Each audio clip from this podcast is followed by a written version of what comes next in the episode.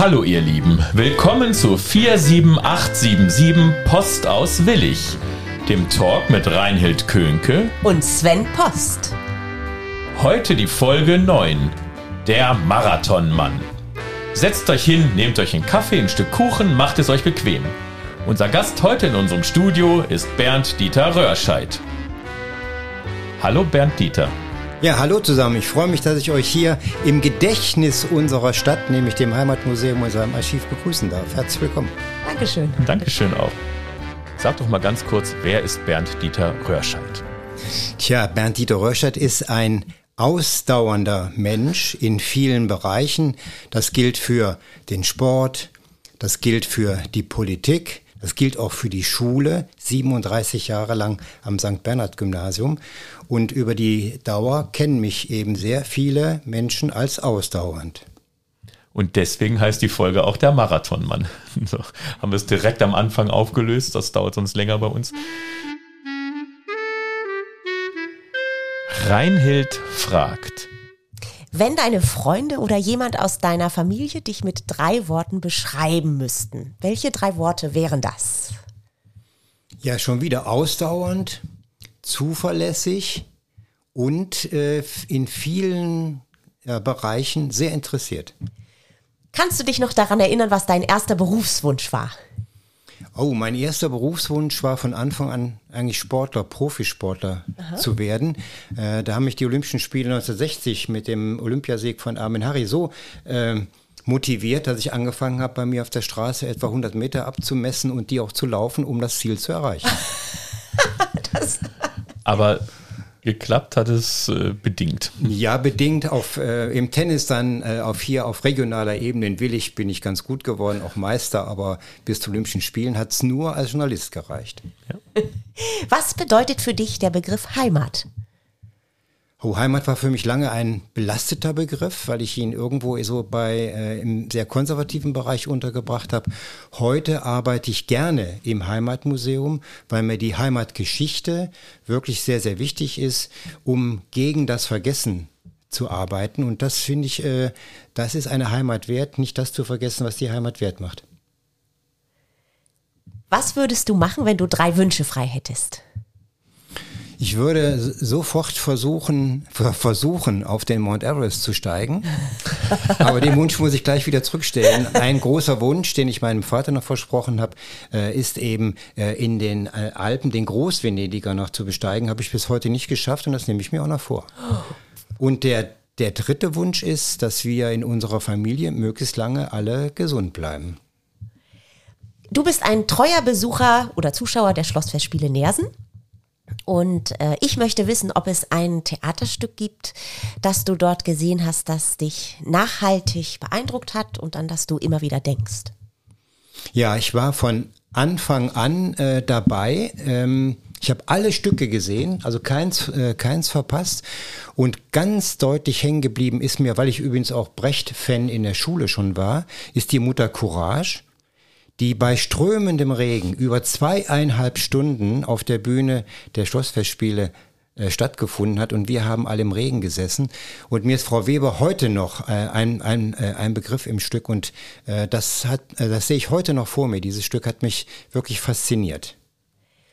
Welche Eigenschaften schätzt du an anderen Personen besonders? Glaubwürdigkeit, auch Zuverlässigkeit, und auch in, in gewisser Weise äh, die, die Bereitschaft, aufeinander zuzugehen. Was hilft dir in schwierigen Zeiten? Oh, meistens das Gespräch mit meiner Frau. Ab und zu versuche ich auch mal den lieben Gott anzusprechen. Das funktioniert nicht immer, aber das sind so die beiden Punkte, die für mich wichtig sind. Und wofür bist du in deinem Leben am meisten dankbar? Für meine Gesundheit. Dankeschön. Das waren meine Fragen. Dann kommen wir mal zur Person. Ähm, wir haben schon viel von dir gehört. Also, dass du Lehrer warst sehr lange und in der Politik warst du unterwegs und du möchtest noch Berge besteigen. Da kommen wir auch später noch zu, bist sehr sportlich. Ähm, sag doch mal was zu deinem Werdegang. Also, wie bist du dahin gekommen, wo du jetzt bist? Ja, ich würde meinen Werdegang als einen klassischen Werdegang des zweiten Bildungsweges be äh, bezeichnen. Ich bin in Kassel geboren. Ähm, mein Vater hatte eine Ausbildung als Textilkaufmann, ist dann aber sehr früh, schon 1947, ich bin 46 geboren, äh, nach Krefeld an die Textilingenieurschule gegangen und meine Mutter ist mit mir dann äh, in Wickenrode bei Kassel erstmal zurückgeblieben und wir sind dann äh, schon 1950 nach Erkelenz gezogen. Da bin ich zur Volksschule gegangen die ich dann bei der Übersiedlung nach Schiefbahn 1955 dann, dann fortgesetzt habe. Und habe im Grunde genommen äh, die Volksschule abgeschlossen nach acht Jahren, dann anschließend eine Lehre bei den deutschen Edelstahlwerken als Starkstromelektriker gemacht und gleichzeitig die Abendschule besucht und in der Abendschule in Krefeld dann die Fachhochschulreife erworben. Danach bin ich zur Bundeswehr einge äh, eingezogen worden, war zwei Jahre äh, bei der Bundeswehr und äh, habe anschließend dann das Riel-Kolleg in Düsseldorf zur Erlangung der allgemeinen Hochschulreife, äh, Reife, weil mir das ganz wichtig war, besucht, das Abitur 71 gemacht und anschließend von 71 bis 76 einschließlich im Bochum Germanistik, Sport und Sozialwissenschaften Politik studiert.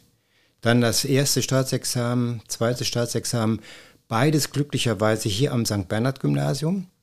Und da ich evangelisch war, hatte ich erst Bedenken, dass ich hier weiter arbeiten könnte. Aber der damalige Orden, die Hünfelder Oplaten, haben es mir möglich gemacht, äh, dann äh, verbeamtet zu werden hier am St. Bernhard Gymnasium. Bin letztendlich dann auch noch Studiendirektor hier geworden und das Ganze dann 36 Jahre lang. Also in Kassel geboren, aber relativ schnell in die Gegend gekommen und seitdem hier die Wurzeln ausgefahren quasi. Ne? Also ja, genau also sehr treu der Schule geblieben im Endeffekt. Und das ja. ist ja ungewöhnlich. Ne? Also, dass es dann vom, auch vom Referendariat. In den Beruf einfach so reingeht. Ne? Ja, also von, von 1955 bis heute immer Schiefbeiner geblieben. Ja. Äh, die Wurzeln sind, äh, ich sag mal, bis in den Stamm sind, sind tatsächlich äh, schiefbeinerisch, aber im Herz bin ich immer noch Hesse. Ah, okay. Das heißt, geht es dann auch ab und zu mal nach Kassel? Oder? Ja, ja, relativ regelmäßig zu den Verwandten. Und immer dann, wenn ich über die Landesgrenze fahre, von hier aus, das ist ja ungefähr die Wasserkuppe auf der Autobahn, äh, nach Hessen rein, dann schlägt mein Herz wirklich anders. Ich war hier schon zwei Jahre äh, als Referendar und da bin ich im Politikunterricht. Wahrscheinlich haben die Eltern das initiiert, von einer Schülerin der sechsten Klasse gefragt worden, Herr Röschert, Sie reden immer über Politik. Haben Sie eigentlich mal Politik gemacht?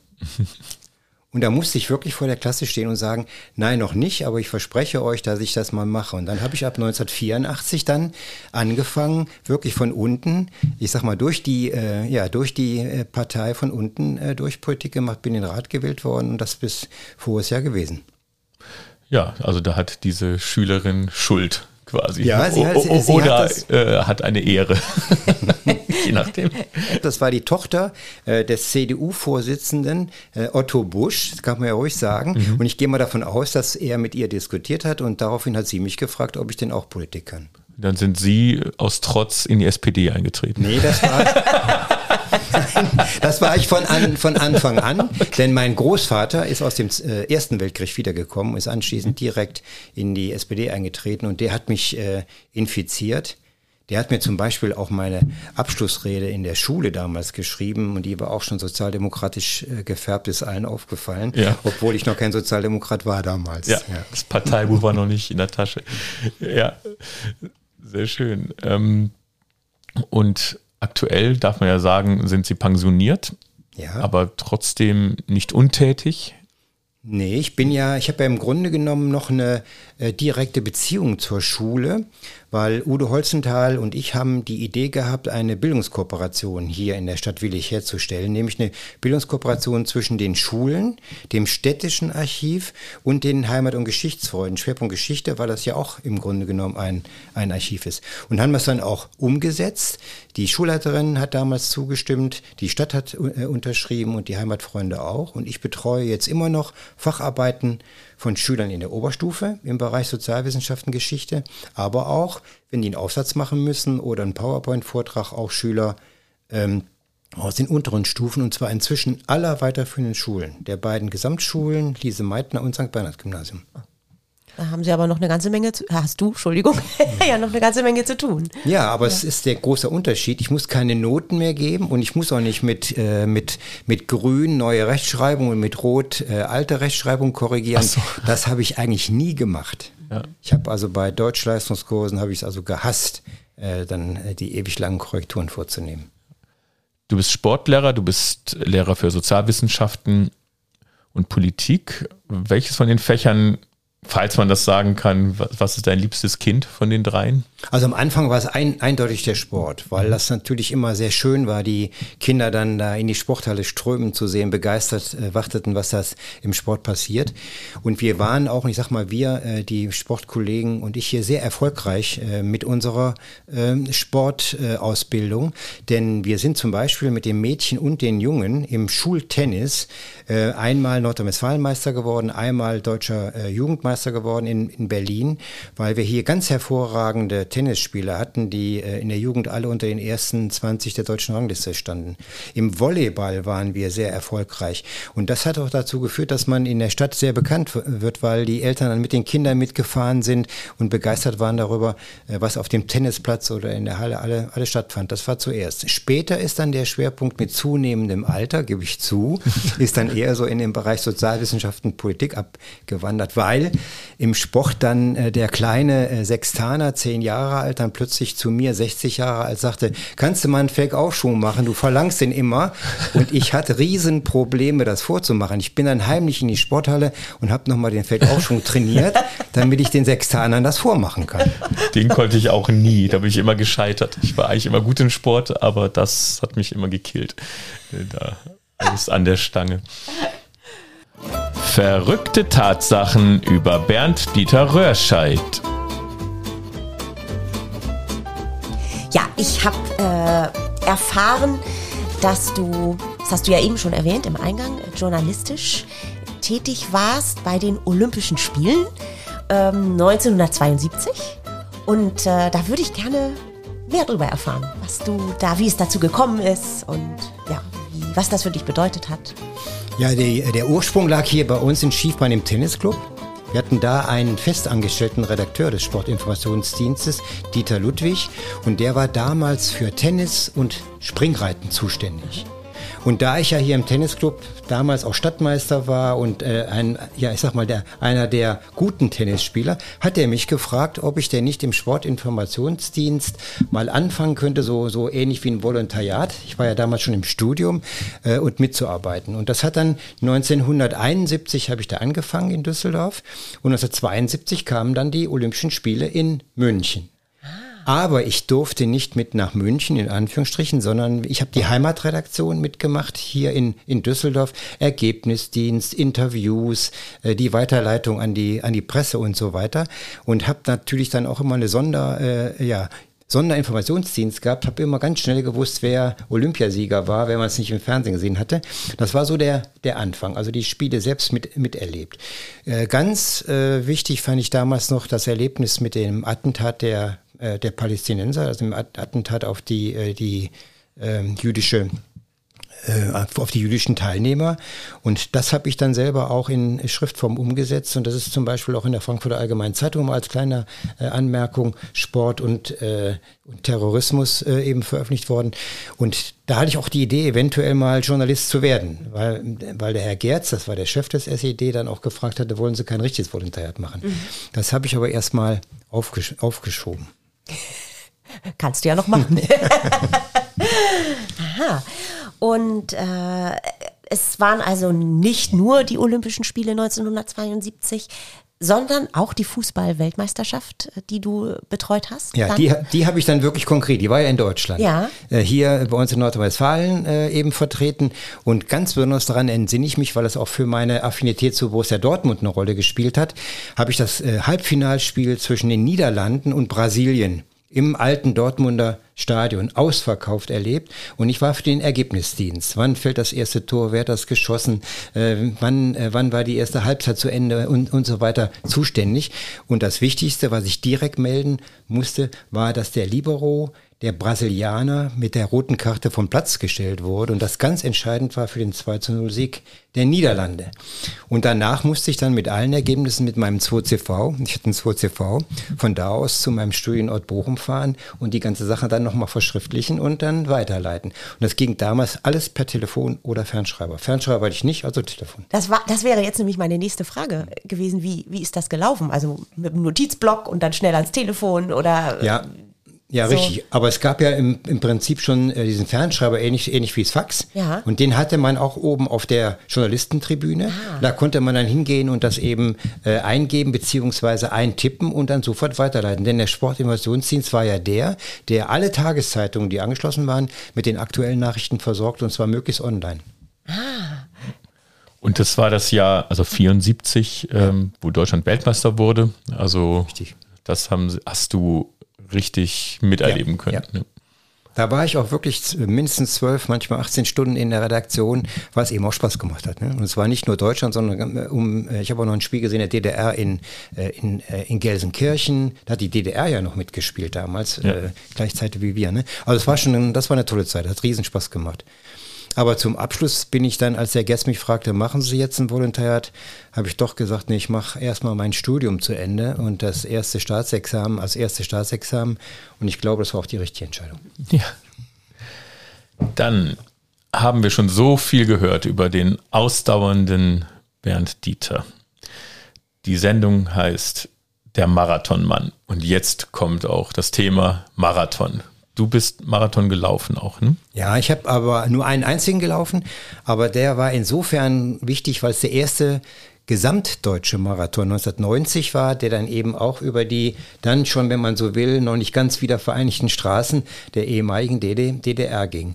Es war ein riesen Zustrom, es waren über 25.000 äh, Teilnehmer, die daran teilgenommen haben und die äh, die, äh, die, die Entscheidung darüber, da teilzunehmen, ist auch wieder in der Schule gefallen, weil wir in der Schule, ich hatte immer so einen Lauftreff angeboten, äh, die Schüler gesagt haben, mein Gott, Herr Röschert, äh, eigentlich müssten Sie auch mal zeigen, dass Sie, äh, dass Sie einen Marathon durchstehen. Und bis dahin war ich immer nur so 10, 15 Kilometer gelaufen. Also habe ich mich gemeldet und in, interessant ist, mit dem damaligen Kulturamtsleiter Franz Rütten, der hier Kulturamtsleiter war und auch Läufer war. Wir haben uns zusammengetan und wir haben gemeinsam äh, den Marathon in Berlin gelaufen.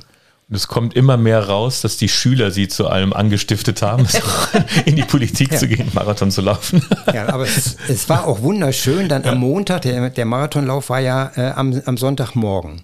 Und dann sind wir abends, äh, abends zurückgeflogen und ich bin am nächsten Morgen, obwohl der Schulleiter sagte, Sie brauchen jetzt Dienstag kommen, erholen sich mal, montags in die Schule gekommen und bin dann mit Beifall schon, so wie das heute geht, mit Wohlhaben von den Schülern empfangen worden, weil die das wirklich gesehen haben im Fernsehen und toll fanden, dass ihr Lehrer den Marathonlauf gesch- durchgestanden hat. Also was mich äh, beeindruckt äh, jetzt gerade ist wirklich, dass du, wenn ein Schüler, eine Schülerin so etwas zu dir sagt, bist du schon mal gelaufen oder äh, dass, dass du das dann machst. Das finde ich irgendwie ganz toll. Denn, Oder kannst du den Feldaufschwung? ja, also dass du dann auch in die Turnhalle gehst und das heimlich übst. Es ist ja ganz oft so, wenn ich mich an meine Schulzeit erinnere, dass äh, Lehrer oder Lehrerinnen oft äh, sagen und irgendwas erzählen und einen Eindruck machen, als ob sie das alles können. Und äh, dem ist ja nicht immer so. Und äh, ich finde das sehr menschlich und toll, dass, dass du das so machst. Das ist, finde ich, also wenn ich deine Schülerin gewesen wäre, hätte ich dich, glaube ich, sehr ernst genommen. Also, tatsächlich. Danke, das ist schön. Ja. Aber es war, es ist, glaube ich, ganz, ganz wichtig, gerade auch im Sport, äh, das gilt auch für die Politik, wenn man selber welche macht, äh, glaubwürdig zu sein. Also nicht das zu verlangen, von dem Schüler sagen, das kann der doch gar, doch gar nicht. Ne? Denn ich habe noch so ein, so ein Erlebnis. Ich habe dann äh, im letzten Jahr, 2013, nochmal Sport in einer fünften Klasse bekommen. Und dann gab es immer diese Vorstellung der Kollegen äh, oben bei uns hier im Forum vom St. Bernhard Gymnasium, der Einzelklassen, also Englisch und so weiter und so weiter. Und ich war, werde ich nicht, nie vergessen, in der 5D.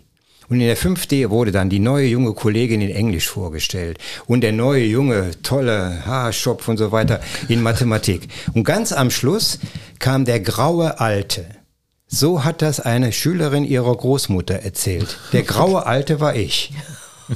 Also musste ich ja im um glaubwürdig zu bleiben, dass man als grauer Alter auch noch gut sein, musste ich äh, irgendwas mit den Schülern äh, machen. Dann habe ich mir überlegt, wir hatten immer so Winterbundesjugendspiele, das waren für die Kleinen bestimmte Spiele, den Basketball möglichst oft sauber in den Korb zu werfen und so weiter. Dann habe ich das mit denen trainiert und habe ihnen erklärt, der Jupp Heinkes ist auch, guck mal, graue Haare, Trainer und ich bin jetzt so ähnlich für, für euch. Ihr könnt vieles besser wie ich, aber wir üben jetzt mal. Wir haben das gewonnen und dann habe ich einen Fußball von allen signiert bekommen als Dank an den Trainer Röhrscheid. Oh. Ja. Ja, Und das trägt dann zur Glaubwürdigkeit bei und ähm, macht dann auch im Sport wirklich untereinander Spaß. Das war, war selten Stress. ja, ja, toll. Und der Fußball ist eine gute Überleitung zu deinem Das nächsten stimmt, Thema. äh, genau. Äh, ich habe ja gehört, dass du aus einer fußballverrückten Familie kommst. Was Ja. heißt das? Ja, ähm, bei, bei uns gibt's immer Mordsdiskussionen. Also meine jüngste Tochter, Lina, ist absoluter Borussia Mönchengladbach-Fan. Meine Frau auch äh, eigentlich, weil das liegt hier in der, äh, in, in der Nähe. Meine ähm, ältere Tochter, Katja, die ist eher so, die war zunächst Borussia Mönchengladbach, jetzt wohnt die in Düsseldorf, jetzt ist die Fortuna Düsseldorf-Fan. Und mein Sohn hat in Aachen studiert und der war absolut harter Alemannia-Fan. Und ich ausgerechnet äh, Dortmund. Und wie ist das gekommen? Durch die Fußball-WM 1974 in dem Stadion. Ich fand das also toll da und habe dann von Bochum aus als Student mehrfach Borussia Dortmund, weil die damals ja nur wirklich attraktiven Fußball gespielt haben, besucht. Und so ist das entstanden. Und gebunden hat mich das ganz stark, da kommen wir vielleicht gleich nochmal drauf, dass Borussia Dortmund durch sein Maskottchen die Live-Lolly-Aktion der Knochenmark-Spender-Zentrale in Düsseldorf als erste groß vorgemacht hat. Vor 80.000 Zuschauern hat dann der, ähm, das Maskottchen diesen Live-Lolly genommen, das ist ja praktisch ein Wattestäbchen mit einem Herzchen drum und hat vorgemacht, wie man Leben retten kann. Und seitdem hat Borussia Dortmund bei mir äh, im Herzen festen äh, Standort. Und das nächste Mal, wenn es große Diskussionen gibt, kann man ja eine Brücke schlagen und sagen, es sind alle entweder Borussia-Fans oder gelb-schwarz. Ja, Das passt auf alle drei Vereine und da muss man ja keine Städtenamen nennen. passt wirklich gut. Ja. Ja. Und Fortuna ist auch irgendwie dabei, aber ja, in einer anderen Liga, aber Aachen ja auch. Du bist ähm, auch bekannt, so ein bisschen, zumindest wahrscheinlich berüchtigt dafür, du arbeitest hier im Archiv, dass dich deine eigene Familiengeschichte sehr, sehr, sehr interessiert. Du hast erzählt, du hast über 50 Ordner ge- angesammelt an Material äh, von deiner eigenen Ahnenforschung. Ja. Das würde mich jetzt mal brennend interessieren. Wie bist du darauf gekommen? Was hast du alles rausgefunden? Also ohne jetzt die 50 Ordner zu zitieren, aber was hast du da alles? Was, was packt man in 50 Ordner? Ja, da, da gibt es auch einen Auslöser zu, dass in der Familie gesagt wurde, du machst immer alle möglichen Referate über die, äh, was weiß ich, Reformation, wann hat die Reformation in Deutschland angefangen, wie hießen die Kaiser und äh, immer nur deutsche Geschichte. Hast du eigentlich schon mal in der Geschichte deiner Familie gekramt? Und so hat das angefangen, Anfang der 90er Jahre mit der Familie meiner Frau. Wir waren in Ost, meine Frau ist aus Friesen und wir waren in Ostfriesland im äh, Urlaub. Und ich bin dann, sie kommt übrigens, die Vorfahren von Norderney, und ich bin dann zum ersten Mal da in das Kirchenarchiv gegangen, habe die Kirchenbücher studiert, wie denn die Vorfahren meiner Frau äh, aussahen. Und das war abenteuerlich, weil Norderney hatte ja sehr viele Seefahrer. Und dann fand man plötzlich den Ur-Uropa zwar geboren, unverheiratet im Kirchenbuch, aber nicht mehr gestorben. Nicht, bis ich durch einen Zufall dann äh, auf eine, äh, einen Schrieb des Pfarrers kam, der immer zum 31.12. alle die Seeleute aufzeichnete, die bei Wind und Sturm oder wie auch immer auf See geblieben sind. Und da war dann auch der Ocker Harms, so hieß er, der war dann darunter, der ist mit einer Schiffsladung Kohle von Amsterdam los nach London und ist dann im, im großen Sturm mit seinem Schiff gesunken. Das hat mich dann alles so fasziniert, dass ich dann angefangen habe, auch die Röhrscheids zu untersuchen und bin auf die tollsten Sachen gekommen. Wir haben einen adeligen Zweig, die von Röhrscheids. Wir haben eine Menge Amerikaner, die heißen aber nicht Röhrscheid mit Ö, den Umlaut gibt es ja im Englischen nicht, sondern Rarescheid. Und der ist entstanden dadurch, dass ein ähm, im äh, Unabhängigkeitskrieg der äh, in äh, den Vereinigten Staaten ein Hesse, die mussten ja für die äh, für die Krone im Unabhängigkeitskampf äh, äh, im Unabhängigkeitskrieg kämpfen. der war im Ralschen Regiment und ist desertiert weil dann die Amerikaner denen immer Grundstücke angeboten haben, kommt zu uns und so weiter. Und als ihn der Einwanderungsbeamte fragte, wie heißen die, hat der Röhrscheid gesagt und der hat dann Röhrscheid äh, aufgeschrieben mit R-A-S-H-E-I-D. Und die gibt es heute noch, die Verwandten in den Vereinigten Staaten. Gibt es ja, da Kontakt so, noch? Da gibt es auch Kontakt, ja. Und so entstehen dann über die unterschiedlichsten äh, Zweige die, äh, äh die Aktenordner. Das jüngste ist 1430 in, äh, in Bautzen. Ah ja. Und äh, Anfang, äh, also Ende so des äh, 15. Jahrhunderts kommt unser Zweig, also der bürgerliche Zweig aus Melsungen, aus dem Hessischen. Du bist nach, also du, du, du wusstest, aha, ich bin in Kassel geboren, ich gucke mal da, da geht es dann los und dann geht es von da immer weiter? Oder? Ja, in der, äh, in der Regel waren es zunächst, weil wir äh, äh, unser Zweig immer evangelisch gewesen ist. Das, äh, also der hessische Kurfürst damals war evangelisch nach, äh, in der, nach der Reformation und es waren dann immer die Kirchenbücher, wenn sie dann schon so Mitte des 16. Jahrhunderts geführt wurden. Das war die Urquelle. Und dann, ähm, wenn die prominenter waren, die Vorfahren, also Bürgermeister waren, und ich habe etliche, auch interessant, etliche Bürgermeister, Bürgermeister von Melsungen, Bürgermeister von, äh, von Bautz und so weiter, dann fand man natürlich auch äh, Akten in den Staatsarchiven oder in den jeweiligen Stadtarchiven zu den Personen. Äh, das äh, hat sich dann oftmals auch verselbstständigt, wenn man sich dann in die Besucherliste eines Archivs eintrug mit Röhrscheid, kriegte man wirklich plötzlich einen Anruf. Sind Sie der Herr Röhrscheid, der in Kassel hier nach Ahnen gesucht hat? Ja, und so kam man dann in Kontakt und kriegte dann von da eine Menge Informationen, sodass man auch äh, ein zunehmend großes Netzwerk an äh, Leuten hatten, die im weitesten Sinne mit der Familiengeschichte verbunden waren. Auch den Amerikanern. Also eine jahrhundertelange Bürgermeister- und Politiker Dynastie. ja, die, interessant ist noch die, äh, die adlige Linie. Äh, da sind äh, vier der Röhrscheids geadelt worden für ihre Verdienste im Dreißigjährigen Krieg. Und das war eigentlich nicht immer so schön, denn einer ist geadelt worden, weil er 900 schwedische äh, im, im, Grunde liquidiert hat. Und das äh, fand ich also, sich dann unter seinen Namen zu setzen, nicht mehr so einfach. Nee, ja, Aber er ist dafür geadelt worden vom deutschen Kaiser. Ja. Wie viel Zeit verbringst du oft äh, mit der Ahnenforschung? Weil das ist ja, also ich stelle mir das unglaublich zeitaufwendig vor.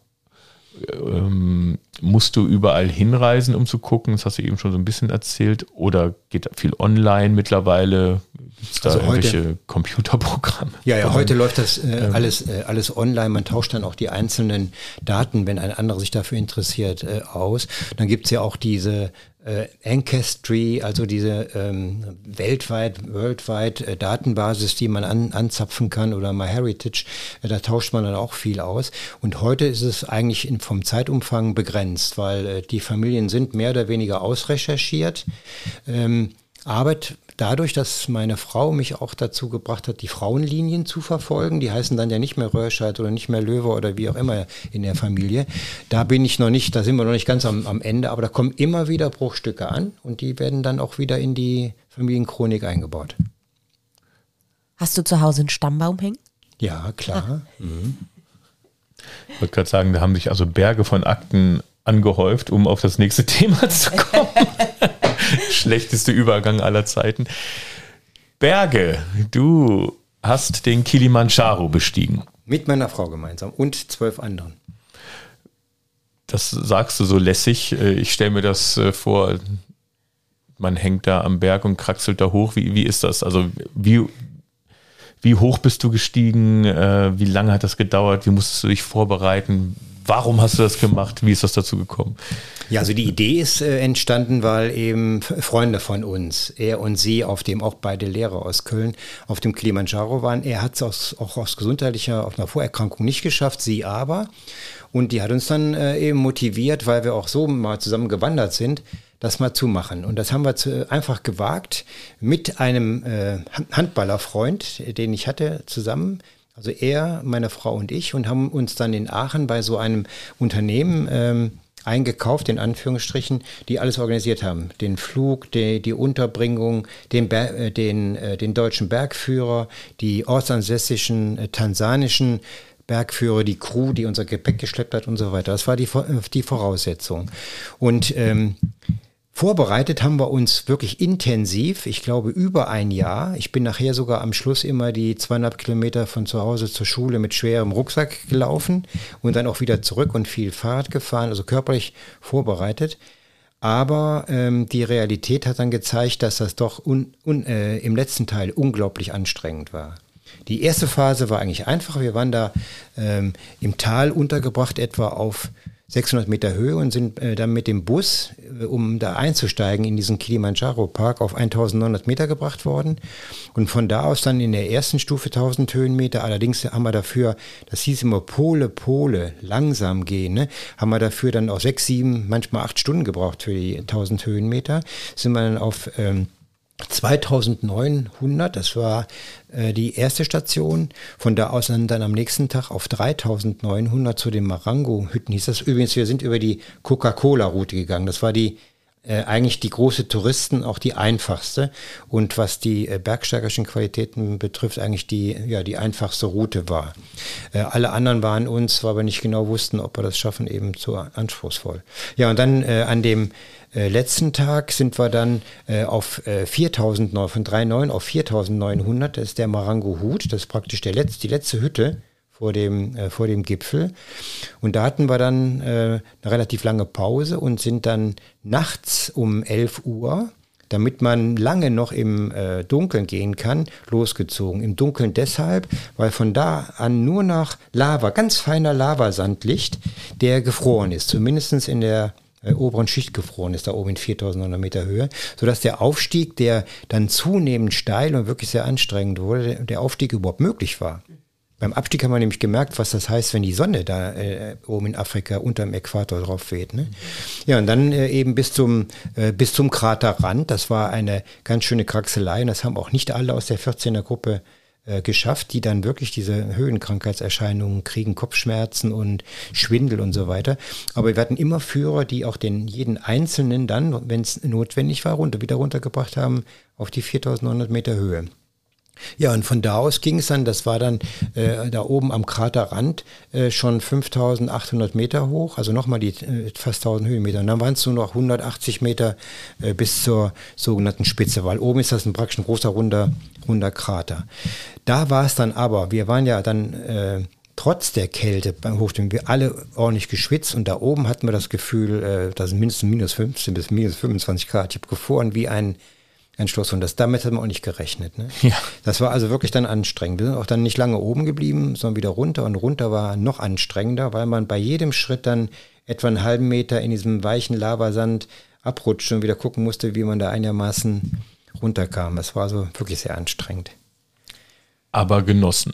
Ja, ja, wenn man da oben steht, das ist ein äh, wirklich ein Wahnsinns, äh, ein Wahnsinnserlebnis. Nicht nur, dass man das geschafft hat, ja. sondern auch, äh, auch visuell und so weiter. Ne? Und auch als Gruppe, das war schon toll. Das heißt, Mount Everest steht noch auf der Liste, haben wir vorhin gehört. da aber ohne Sherpa, einfach so hoch. Ne? Ja, klar. So wie, ohne Sauerstoff. Ja, natürlich. Also ich finde, die Ziele sollte man sich schon stecken. Gehen wir doch mal in die zweite Talkrunde.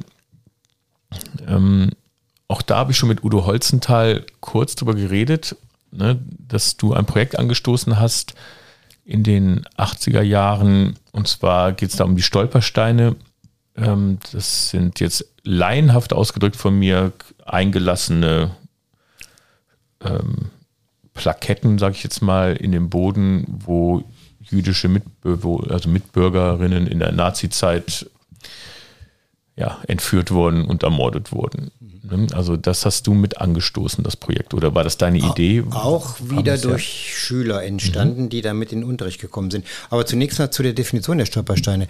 Die äh, inzwischen über 70.000 weltweit verlegten Stolpersteine durch diesen Künstler Gunter Demnig ist das größte dezentrale Mahnmal, das es auf der Welt gibt. Mhm. Normal sind ja so Mahnmale wie bei uns auch hier in der Schule, das Mahnmal für die ausführlich Deportierten und Ermordeten ist ja zentral, wird meistens zentral gemacht, damit man dann auch äh, an bestimmten Tagen dann zentral seinen Kranz niederlegen kann. Aber die Stolpersteine sind, sind dezentral. Und entstanden ist das im Politikunterricht.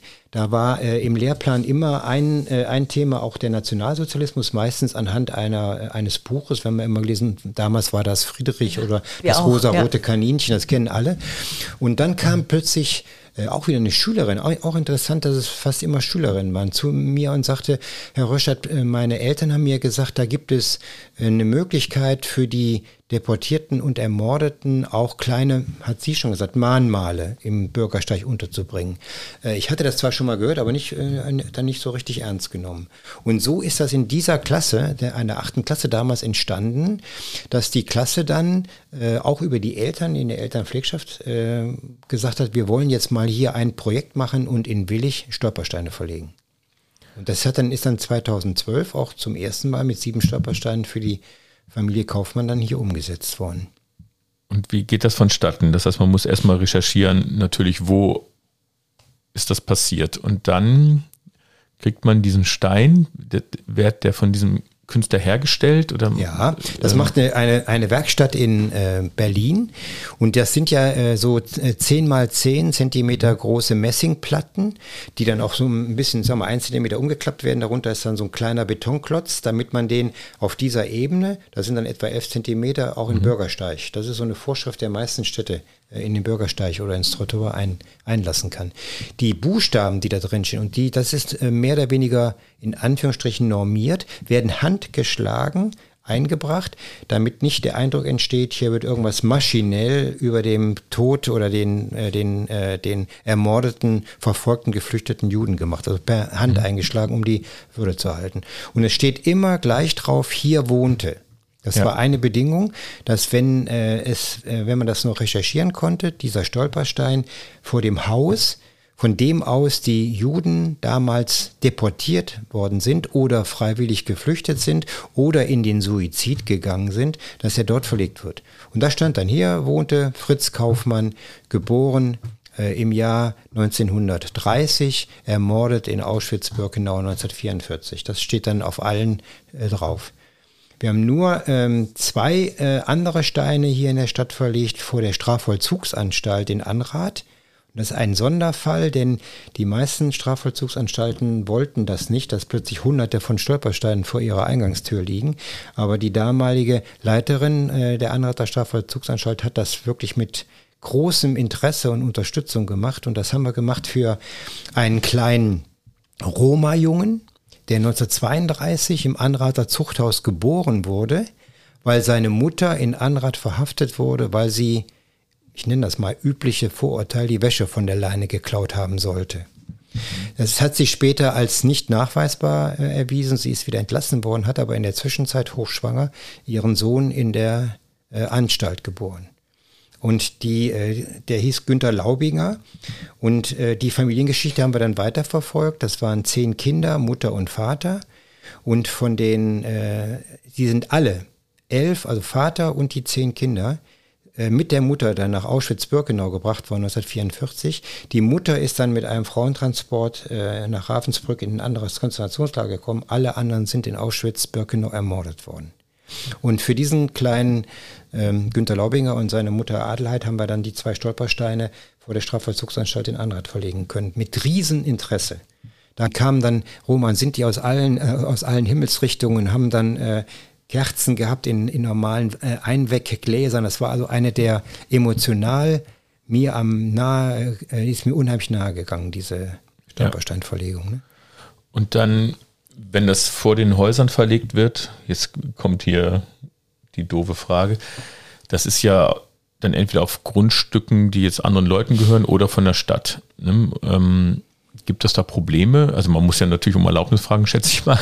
Nee, wir haben, wir haben also wirklich nie ein einziges Problem gehabt und das lag vielleicht daran, äh, dass, wir, dass die Strategie der Klasse, das war, hat sich übrigens fortgesetzt, das war dann die achte Klasse, später war es dann neunte und elfte, dass die dann immer mit zwei oder drei Schülern, die die Biografien zu den Juden in diesem Haus äh, ja praktisch recherchiert hatten, zu den Leuten gegangen sind, geklingelt haben und haben denen dann gesagt, was sie da vorhaben. Dann gab es zwar Einwände wie, könnt ihr nicht eine Plakette am Haus anmachen, ist mir lieber als da auf dem, auf dem Bürgersteig, aber wir haben alle Steine dann ohne, auch ohne jegliche Beschmiererei nachher und Widerstände vor den Häusern, äh, meistens vor dem Eingang, äh, eben platzieren können. Und das ist wirklich außergewöhnlich. Viele andere Städte, Krefeld, Mönchengladbach, mit Schmierereien, Steine rausgeholt, ausgegraben, Ärger gehabt. Hatten wir hier nicht. Ich vermute, dass dann die, äh, die Hausbesitzer wirklich gesagt haben, wenn die jungen Leute das so überzeugt äh, wollen, dann machen wir das auch so. Ne? Ich finde das auch eine tolle Sache, dass eben die jungen Menschen dann da hingehen und sagen, wir haben recherchiert, schauen Sie mal, wer hier gelebt hat. Das finde ich toll. So, die andere große Liebe ist der Heimatverein. Also ich nenne es jetzt einfach mal so. Ähm, wir sitzen ja hier im Heimatmuseum Willig in Schiefbahn, äh, bei dir im Archiv. Und wie ist hier deine Funktion? Was ist der Heimatverein überhaupt? Ähm, Erzähl doch mal so ein bisschen, wie bist du hier überhaupt dazu gestoßen? Ja, wir haben ja Ein eigentlich. Schüler kam und hat gesagt, wollen wir nicht mal einen Heimatverein gründen? Nein. Ja, erstmal formal. Wir sind, äh, im, haben im Grunde zwei äh, Standbeine. Einmal das Museum, mhm. Kamspitter, ehemaliger Hausmeister hier am St. Bernhard, den ich auch noch äh, erlebt habe, denn das war ursprünglich hier die Schreinerei des Ordens. Und nebenan in diesem Gebäude hier war die Schlosserei des Ordens. Und äh, in Erinnerung an den Kamspitter, der immer hier gearbeitet hat, ist das ein Kamspitter genannt worden. Das war aber ursprünglich eigentlich das Museum. Das ist ja auch museal mit Alltagsgegenständen aus, äh, ausgestattet. Hier oben im neuen Kamspitter 2 ist eine Ausstellung äh, über äh, Schiefbahn in allen Jahreszeiten von den, äh, Ur, äh, von den Urtieren bis hin äh, heute zum äh, zur modernen Stadt. Und hier unten ist dann praktisch, wir nennen das immer das Gedächtnis der Stadt, gemeinsam mit dem Stadtarchiv. Wir sind also für äh, das Gedächtnis verantwortlich und Gedächtnis ist immer verbunden mit Gedenken. Also an daran zu erinnern, zu gedenken, was denn hier in der Heimatgeschichte von Bedeutung war. Und das führt dann konkret dazu, und das ist dann auch meine, meine Funktion, dass wir dann an den äh, offenen Sonntagen einmal im Monat, am, am zweiten Sonntag im Monat, dann auch äh, Referate anbieten, die sich mit der Heimatgeschichte befassen. Zum Beispiel über die Reformation. Gab es überhaupt in Willig, äh, hier in Willig Schiefbahn, äh, wo, wo, es ja eigentlich nur Katholiken gibt, gab es hier überhaupt eine Reformation? Ja klar, gab es hier auch eine Reformation, aber 2020 war ja. Und das war, äh, das war auch gut besucht und hochinteressant mal äh, zu zeigen, warum hier das Erzbistum Köln verantwortlich war und fünf Kilometer weiter Richtung Kempen sah das schon ganz anders aus, ne? mhm. ne? weil eben die Mächtigen der damaligen Zeit darüber entschieden haben, ob die Menschen evangelisch, also reformiert oder eben, eben katholisch blieben. Ne? Oder ähm, über die, die Geschichte der Verseidak. Wir sind ja hier zum Teil auch noch direkt nebenan, neben dem Altgebäude der Vereinigten Seidenwebereien. Da äh, im Nebenraum ist noch die große Ausstellung über die die Verseidak, die habe ich dann äh, als sogenannter Kurator mit konzipiert, aber immer auch mit im Team. Ich habe eigentlich nie alleine gearbeitet, auch bei den Referaten nicht. Oder jetzt letztlich hochinteressant äh, über den sogenannten Panzerkampf hier in Schiefbahn. Hier hat also am 1. 2. März 1945 äh, ein, äh, eine Auseinandersetzung, äh, wir haben es also nicht mehr Schlacht genannt, wie es in der alten Literatur steht, sondern Kampf zwischen amerikanischen Einheiten und deutschen Einheiten äh, stattgefunden. Und in der Literatur fand, äh, findet man dann äh, Angaben, äh, dass 28 ähm, Zivilisten und deutsche Soldaten hier gefallen sind, äh, aber 100, über 100 Amerikaner. Und das hat Herrn Holzenthal, also unserem Stadtarchivar und mir, haben wir gesagt, das kann irgendwie nicht sein. Wenn man nur die abgeschossenen Panzer alleine äh, zählt, dann können nie 100 Gefallene sein. Wir haben dann angefangen, nachdem uns äh, der Enkel eines äh, amerikanischen Panzerkommandanten, der fünf Sherman-Panzer hier in Schiefbahn äh, um die Kirche herum gruppiert hatte, ein E-Mail geschickt hat über, über materielle Verluste, über menschliche Verluste und so weiter, haben angefangen zu recherchieren und das, was neu war und nirgendwo gestanden hat, äh, auf die Frage auch der noch lebenden Zeitzeugen, es gibt ja nicht mehr viele davon, wo sind denn die, habt ihr denn mal einen am toten amerikanischen Soldaten gesehen oder so, kam immer die Frage, nee, die haben, irgendwie haben die das äh, so geschafft, dass wir das nicht sehen konnten. Und dem sind wir nachgegangen und sind darauf gekommen, dass der äh, damalige zuständige General hier, äh, ich glaube Sim, Simpson hieß der für diesen Abschnitt, äh, angeordnet hat, kein amerikanischer gefallener Soldat wird in deutscher Erde beerdigt. Und die haben die dann alle, der Ort nennt sich Margraten, bei, äh, das zwischen Röhrmond und Maastricht, ähm, weil da schon ein Friedhof angelegt worden war für die Toten in, bei der Ardennenschlacht, haben die alle äh, Toten äh, ab dem äh, ungefähr dem 28. Februar, haben die dann äh, da nach Holland gebracht mit speziellen Einheiten, sogenannten Grabregistrierungseinheiten. Die mussten also die toten Amerikaner bergen, die mussten die Personalien feststellen und festhalten, wo die Jungs beerdigt waren. Denn Eisenhower hatte ja auch äh, zugesagt, möglichst viele Jungs die gefallen waren, wieder äh, in die Heimat zurückzuholen. Ne? Ja, und da haben wir dann recherchiert mit den Einheiten, die also hier gekämpft hatten und sind auf maximal, ganz genau kann man es nicht, weil noch sehr viele Vermisste dort an der Wand mit Plaketten stehen auf dem, diesem äh, Ehrenfriedhof, amerikanischen Ehrenfriedhof in Holland, äh, sind wir nur auf 13 Soldaten gekommen, die also hier gefallen sein können. Und das, äh, jetzt kommen wir wieder darauf zurück, äh, das Gedächtnis wird damit äh, so ein bisschen revidiert es waren keine 100, so, so, ja. so in, äh, im Nachkriegsgefühl, wir haben irgendwie doch die Panzerschlacht noch gewonnen, obwohl mhm. der, der, Krieg längst zu Ende war am 1. März, sondern es waren eben deutlich weniger. Ne? Ja.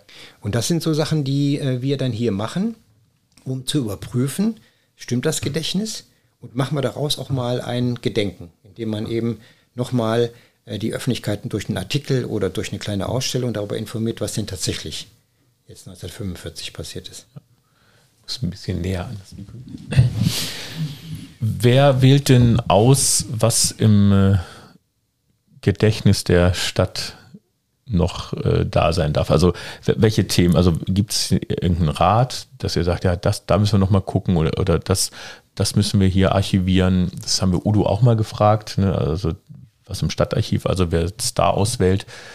Ähm, weil du sprichst ja auch von Sachen, die falsch mal äh, mit den 100 Toten mhm. falsch dastehen, die man dann eben nachrecherchiert. Ähm, gibt es da spezielle Themen, die besonders wichtig sind? Also wenn man so Geschichtsbücher liest, sind immer die Kriege, die so wichtig sind und die Machthaber logischerweise. Ähm, aber was macht jetzt so den, den Kern des Gedächtnisses aus hier im Heimatmuseum? Und wer bestimmt darüber?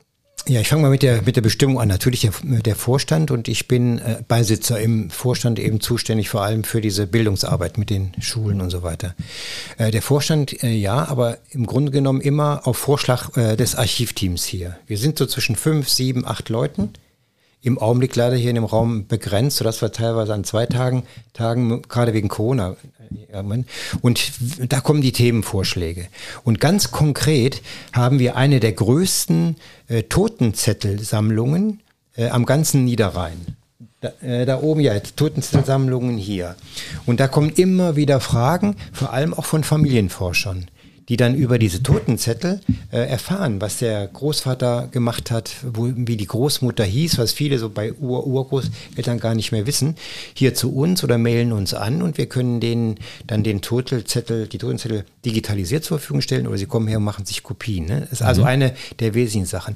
Und das ist ja nun äh, in dem Fall jetzt stark, äh, in Anführungsstrichen stark katholisch, weil bei den Evangelischen gibt es das ja nicht mit den Totenzetteln, äh, ein ein Gedächtnis über die Menschen, die hier gelebt haben, hier geboren sind, hier gestorben sind, hierher geheiratet haben und so weiter.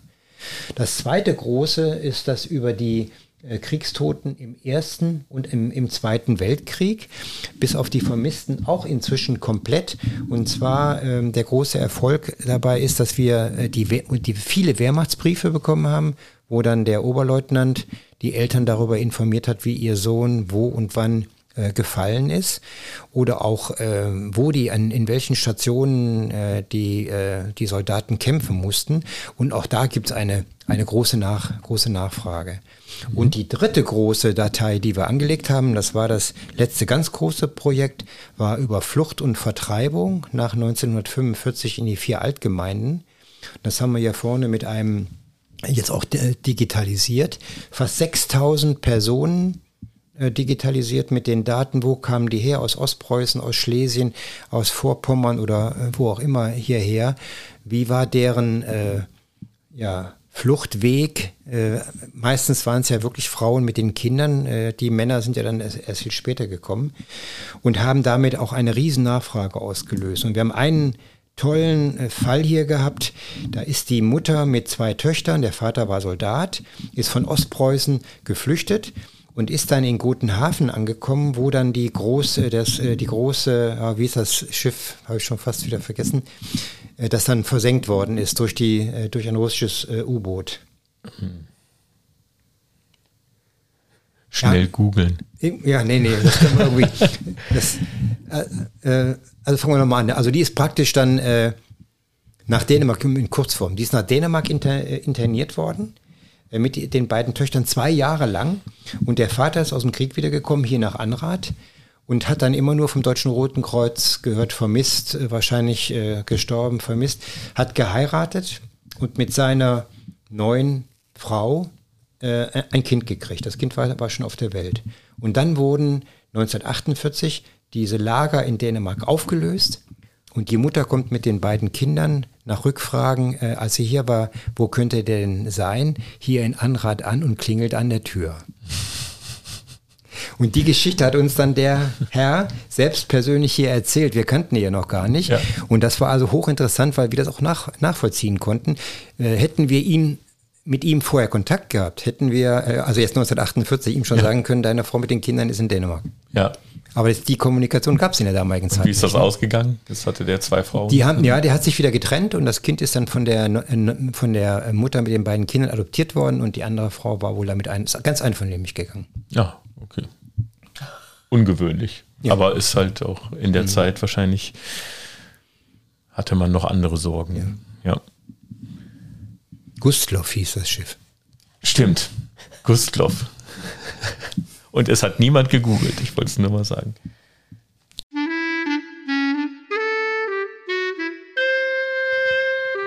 Entweder oder Fragen. Trinkst du lieber Kaffee oder Tee? Kaffee.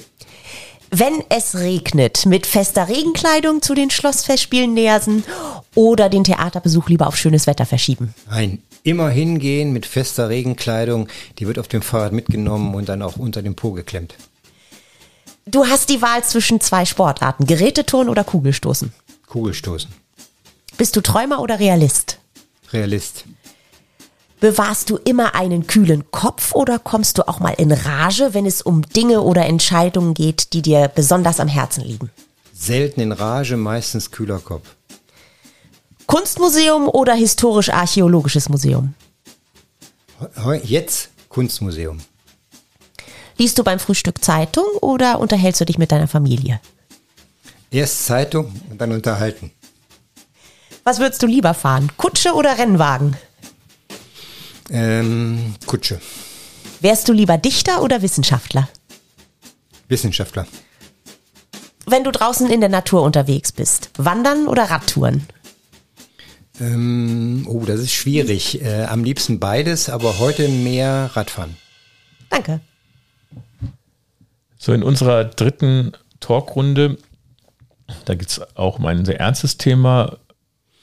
Ähm, du hast eine Aktion mit ins Leben gerufen oder du hast sie ins Leben gerufen und da geht es ähm, um den sogenannten Live-Lolly, ein Lolly, der Leben rettet. Da geht es um Typisierungen äh, im Kampf gegen den Krebs.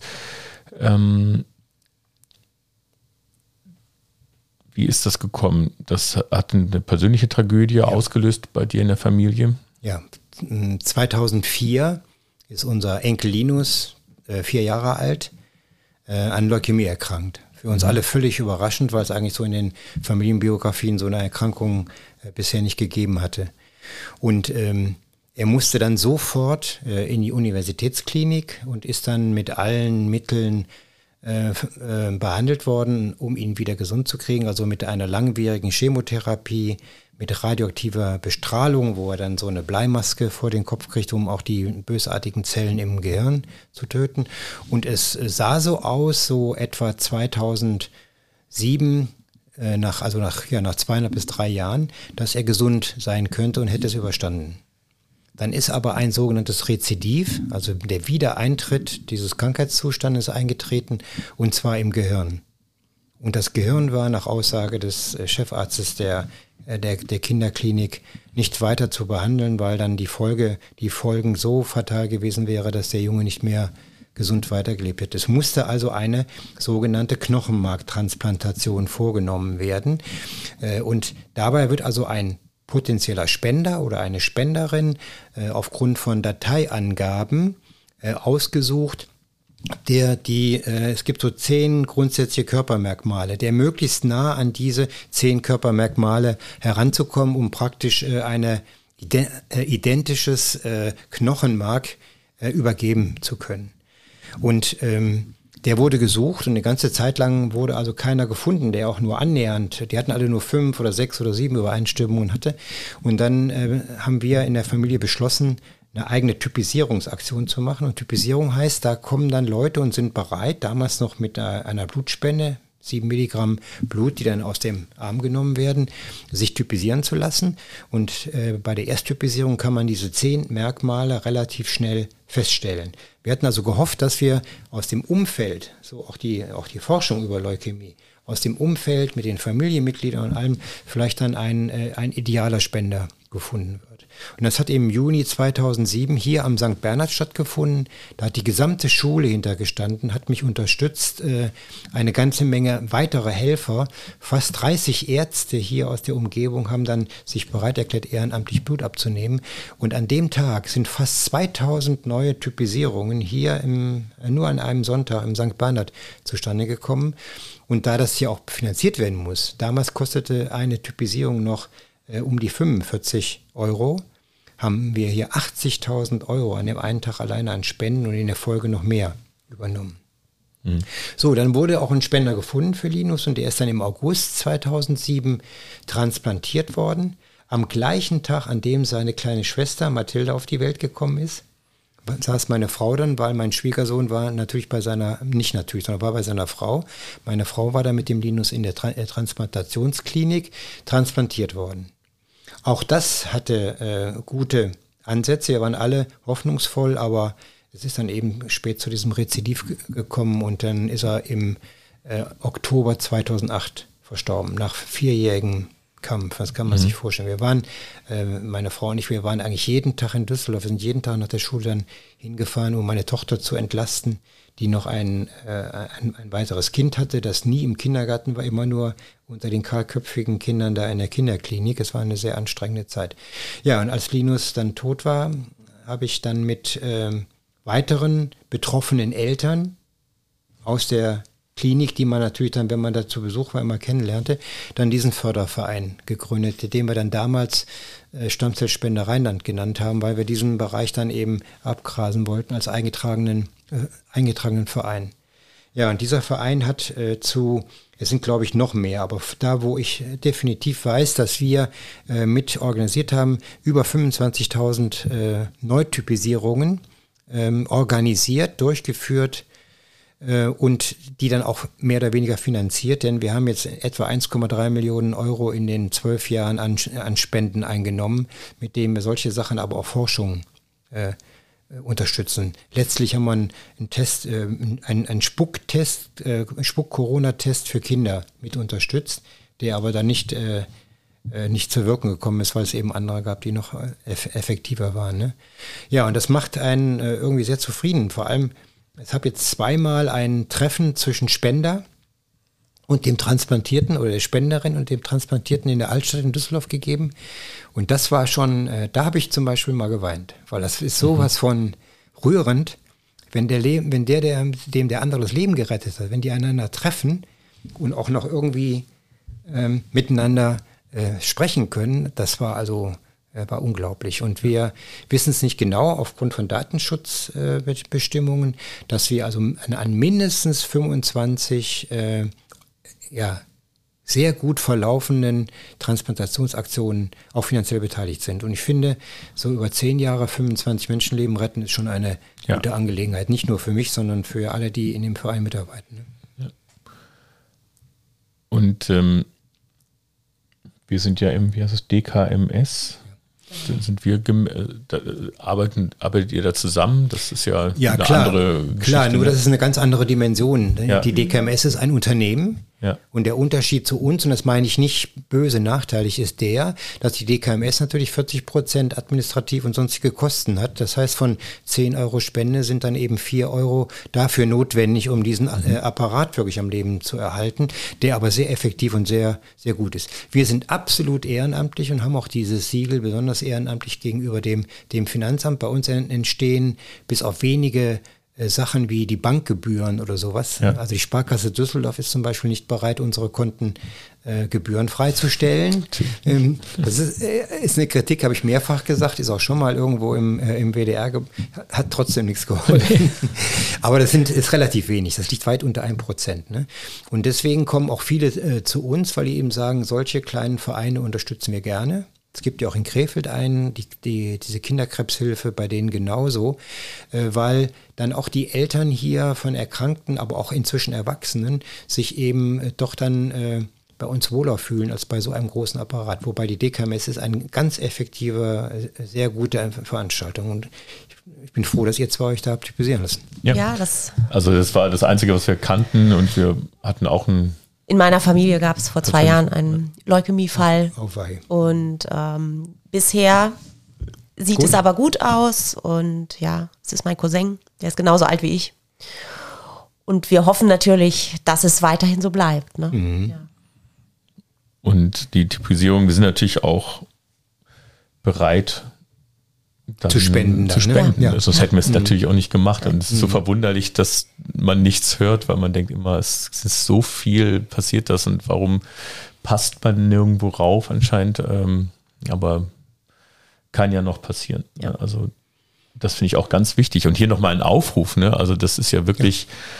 ich weiß nicht mehr genau, wie es war, aber es ging alles über Post und online und man wir hatten, glaube ich, auch so einen ja. Lutscher oder ja. sowas. Ne? Ja. Ne? Also es genau. ist noch nicht mal schmerzhaft, Nein, gar nicht invasiv. Ganz einfach. Es geht ruckzuck und ja, und der Live-Lolly, wenn ich das nochmal auffangen genau, dann, ist, dann war natürlich eine riesen ähm, an, äh, Sache. Da haben alleine bei der Gamescom in Köln über 30.000 äh, junge Leute diesen äh, das Wattebäuschen mit dem Herz, mit dem Lutscherherz mitgenommen. Und davon ist ein großer Teil, ich weiß nicht genau, aber die, ungefähr die Hälfte ist zurückgekommen und dann auch typisiert worden. Allerdings haben dann, das sind ja meistens junge Leute, natürlich nicht die äh, Menge an Geld äh, gespendet, um das zu finanzieren, diese Typisierung. Und dafür sind wir dann da und finden es auch gut, dass mit solchen Aktionen mhm. dann eben äh, auch typisiert wird. Und dabei haben wir das äh, Durchschnittsalter unserer Datenbank deutlich senken können. Damals war das noch äh, vor vier oder fünf Jahren bei 37 Jahren und jetzt ist es bei äh, unter 27 Jahren. Das bedeutet, wenn einer, wenn nur noch ein 50-jähriger Spender übrig bleibt, wird das Altersgen mit transplantiert. Die Lebenserwartung des dann Transplantierten ist deutlich geringer, als wenn er von einem 20-Jährigen oder einer 20-Jährigen so, das Transplantat kriegt. Deswegen auch der, äh, die äh, Arbeit, die ich jetzt noch größtenteils mache, die Schulen abzugrasen, hier die Berufsschule in Willig macht das regelmäßig und da die jungen Leute vom Abitur oder so zu bitten, eben äh, zu spenden.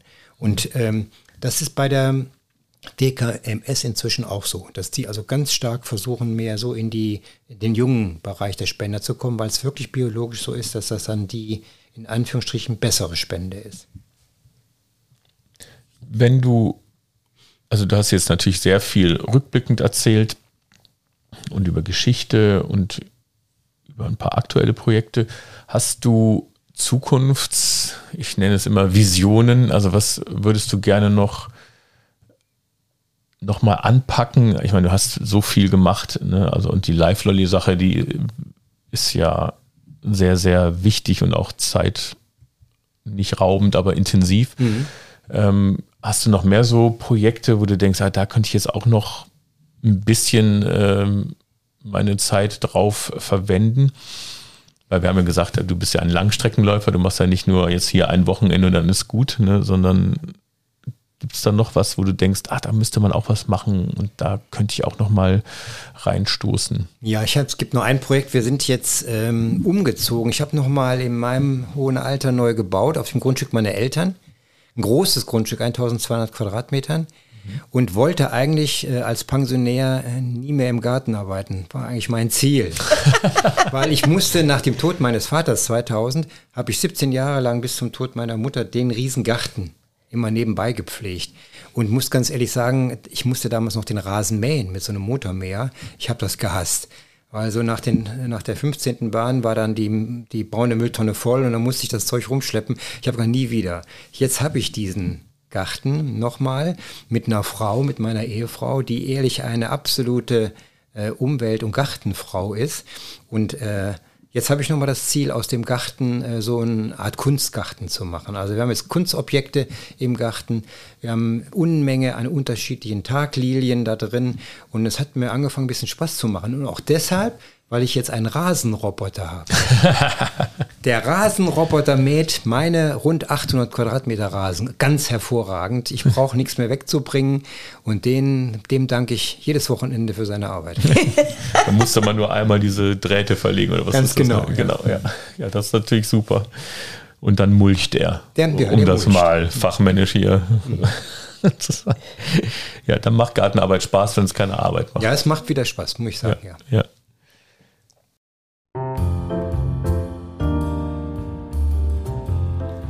Poesiealbum. Bernd Dieter.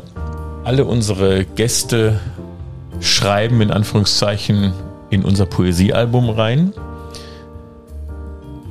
Was hast du uns denn an Zitaten mitgebracht? Möchtest du die vorlesen? Ich hoffe, ich kann sie aus, ich hoffe, ich kann sie auswendig.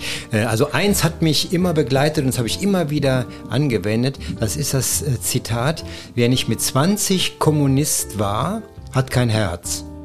Wer aber mit 30 noch Kommunist ist, ist blöd. Oder unrealistisch. Äh, Das Zitat wird ja Churchill zugeschrieben, aber er hat das äh, in der Originalform ein bisschen anders dargestellt, aber das, das spielt jetzt gar keine Rolle. Das war für mich wichtig, weil ich tatsächlich in meiner äh, Endschülerzeit und vor allem während des Studiums eigentlich zur Linken der Universität gehört habe. Obwohl ich letztendlich dann im SAB gelandet bin, also dem Vorläufer der SPD, dem Sozialdemokratischen Hochschulbund. Und wir haben in Bochum eine lange linke Mehrheit gegenüber den, äh, den konservativen äh, studentischen Gruppierungen gehabt, zusammen mit den Kommunisten. Ich habe also viel mit Kommunisten zu tun gehabt und habe dann während des Studiums auch feststellen können, dass die, meine subjektive Einschätzung, oftmals ein größeres soziales Herz hatten als äh, Konservative. Vielleicht tue ich denen un Unrecht, aber das war so mein, mein Eindruck. Aber als ich dann in die reale Politik gegangen bin, habe ich gemerkt, dass Kommunist sein alleine in einer modernen Gesellschaft nicht äh, ausreicht, dass man auch darüber hinaus neben dem sozialen Herz an viele andere Dinge denken muss und habe dann den, diesen Spruch immer wieder gesagt und habe gesagt, ich war zwar mal äh, fast Kommunist, aber mit 30 war ich eigentlich eher Realpolitiker und das umfasst eben mehrere Felder als nur den Kommunismus. Und dein zweites geht vom Kommunismus zur Demokratie, zur parlamentarischen. Ja, auch das wird ja Churchill zugeschrieben, der gesagt hat, die Demokratie ist die schlechteste Regierungsform, aber besser als alle anderen. Äh, Und damit, damit hat er ja verdeutlicht, und das merke ich wie, oder ihr, ihr wahrscheinlich auch, wie oft die Demokratie jetzt mit den, äh, mit den Corona-Verweigerern und so weiter an ihre Grenzen stößt oder bei der äh, Impfpflicht darüber nachdenkt, kann man diese Freiheitsrechte so weit einschränken, dass äh, das für das Wir äh, einer Gesellschaft notwendig ist. Denn wir haben uns in der Demokratie ganz, ganz stark in Richtung einer, ich nenne das mal Ich-Gesellschaft entwickelt, also das Ich, ob das jetzt die Gerichte entscheiden äh, oder die Politik, spielt häufiger eine Rolle als das Gemeinwohl für mich im, im Wir. Und das wird eigentlich hier, äh, hier verdeutlicht. Die Demokratie ist manchmal zu schwach, um das Wir, also das, das Gute für die Gesellschaft wirklich auch als Staat durchzusetzen. Das wird ihm immer unterstellt, du greifst in unsere individuellen Freiheitsrechte ein. Und das hat Churchill in seinen Ausführungen damals gemeint. Er hat gesagt, ein Staat muss immer noch so stark bleiben, dass er insgesamt äh, das Gemeinwohl höher bewertet als die individuellen Freiheitsrechte des Einzelnen. Und das habe ich in der praktischen Politik hier auch in den 37 Jahren immer wieder gemerkt, dass viele Bürgerinitiativen, viele ähm, Bürgerbeschwerden oftmals wirklich ich-orientiert waren, nicht alle, aber viele, und wir dann im Rat tatsächlich äh, für das Wir, für die Allgemeinheit uns entscheiden mussten gegen diese Bürger. Ob das eine verkehrsbelastete Straße war oder die Kanalisation oder so. Und da habe ich gemerkt, wie schwierig das ist, wie, mhm. wie, wie fragil äh, auch eine kommunale Demokratie sein kann, wenn man sich zwischen wir und ich entscheiden muss. Ja, also das ist ja, ich meine, klar, auf Bundesebene sowieso unmöglich, ne, die Ich-Entscheidung. Aber es ist tatsächlich so. Ne? Also gerade bei dem von dir angesprochenen Corona-Problem, die Fronten, die so verhärtet sind und auch die Desinformation, die so die Fronten noch mal mehr verhärtet. Äh, jeder ist so in seiner eigenen Blase. Es gibt keine, keinen Konsens mehr, dass ich sage jetzt mal die Tagesschau die Wahrheit sagt. Ne? Da kann man ja auch drüber streiten, logischerweise. Aber äh, einfach so, jeder ist nur noch so in seinem eigenen Gedankengut drin und, und es wird gar nicht über den Tellerrand rausgeguckt. Also von beiden Seiten im Endeffekt mhm, ja nicht. Ne? Ja. Und, ähm, oder von allen Seiten. Und das sehe ich auch ganz problematisch. Und da sehe ich das nämlich genauso, dass ein System, das ja eben auf das Gemeinwohl ausgelegt ist, da komplett angreifbar ist. Ne? Aber was ist die Alternative? Die Alternative kann ja nicht sein, jetzt wieder das Kaiserreich einzuführen, ja. jemandem, der alles äh, befiehlt. Also die Demokratie, was sagtest du, ist die schlechteste Staatsform, aber die anderen sind noch schlimmer. Nee, noch ne? schlimmer. Also ist noch das dann, kleinste Übel. Dann nimm mal euer, äh, nehmt euch mal als Beispiel bei den Schlossfestspielen. Ich bin der Meinung, dass Kultur eine wirklich eine Wir-Angelegenheit ist. Äh, Kultur irgendwie abzuschaffen aus finanziellen Zwängen, mhm. halte ich für absolut falsch, weil das praktisch die kulturelle Identität einer Gesellschaft auf Dauer wirklich beschädigt. Hier muss die Politik, die das ja nun zum größten Teil tut, äh, einfach sagen, wir äh, unterstützen das, wir subventionieren das. Das ist ein Bereich, der sich oft nicht rechnet und subventioniert werden muss und das tun wir auch so. Ja. Und, das, und das bemängel ich in vielen Bereichen. Ob das jetzt äh, darstellende Malerei oder wie auch immer ist oder auch jetzt hier bei den Schlossfestspielen, habe ich wirklich 25 Jahre dafür gekämpft, dass dieser diese Sicherheit, die die Schlossfestspiele kriegen, mit der Bürgschaft der Stadt dahinter, mhm. dass das eben erhalten bleibt, damit das nicht zu einem, zu einer kommerziellen Entscheidung kommt, wie es mal hier versucht worden ist, hier in der, in der Stadt, in der Politik, die abzuschaffen, weil die zu teuer sind. Das halte ich für absolut falsch. Ja. ja. Also da kann ich auch nochmal auf den Willi Kerbusch Podcast verweisen, da hat er nämlich auch lange drüber geredet, ähm, dass Kultur kann man eben nicht mit Bilanzen erklären. Ne? Also der Wert der Kultur für alles ähm, kann man nicht an den Eintrittspreisen festmachen, ne? weil auch so viel dahinter steckt. Also jetzt ganz blöd gesagt, auch da wiederhole ich mich gerne, jetzt kommen hier zu normalen Festspielzeiten 25.000, 27.000 Leute hin an den Abenden insgesamt. Die meisten gehen hier was essen. So, die müssen irgendwie anreisen und zahlen ein Ticket dafür oder Benzin oder was auch immer. Ähm, die verbringen hier ihre Zeit, dann sind wir noch ein Eis essen im Park. Äh, das sind ja Gelder, die nicht dem Theater zugutekommen, sondern den umliegenden Restaurants oder Geschäften oder dann geht es ja. mal in den Lottoladen oder zum Bäcker oder zum Edeka oder was. Ähm, das sind ja Gelder, die da landen. Ne? Ähm, und der Bund. Oder, ja. Der Bund über die Einkommensteuer, ja. Genau, das. Mhm. Oder jetzt ähm, mit der Arbeit, die Reinhild macht mit den Grundschülern und Grundschülerinnen oder ich mit den Jugendlichen. Das ist ja auch eine Bildungsarbeit, die immer so ein bisschen verkannt wird, aber es ist ganz wichtig für soziale Kompetenzen selber auch mal zu spielen und ein Ensemblegefühl zu entwickeln, gerade in dieser eben erwähnten Ich-Gesellschaft, äh, ein Ensemblegefühl äh, zu entwickeln. Das kann man ja alles gar nicht mit Geld berechnen. Deswegen ist ja die Kultur absolut angewiesen auf die Unterstützung, weil man ja auch will, dass jeder die Kultur genießen kann. Wenn man nämlich nicht unterstützen würde und da kostet die Karte plötzlich 180 Euro, was sie ja kosten würde wahrscheinlich ungefähr, äh, kommt halt, also da würden auch noch Leute kommen, aber eben nicht mehr so viele mhm. und nicht mehr alle Bevölkerungsschichten. Ja. Also das finde ich auch ganz, ganz, ganz, ganz wichtig ist, immer wieder zu predigen, steht der Tropfen höhlt den Stein. Ne? Also, weil das ja immer das Erste ist, was abgeschafft werden soll. Oder wenn ich mir manche Parteiprogramme angucke für die Bundestagswahl, wenn dann die Kultur so zensiert wird, dass äh, vorgeschrieben wird von der Politik, in welche Richtung man Kultur machen darf. Das habe ich gerade erst äh, mhm. gesehen. Ähm, das finde ich ganz, ganz gefährlich, ne, ja. wo das hingeht. Aber das ist das ja. sehe ich genauso. Ne? So, dein Lieblingsfilm ist The Wall, ein Alan Parker-Film, aber eigentlich ein Pink Floyd-Film, genau genommen. Ne? Ähm, was fasziniert dich so daran?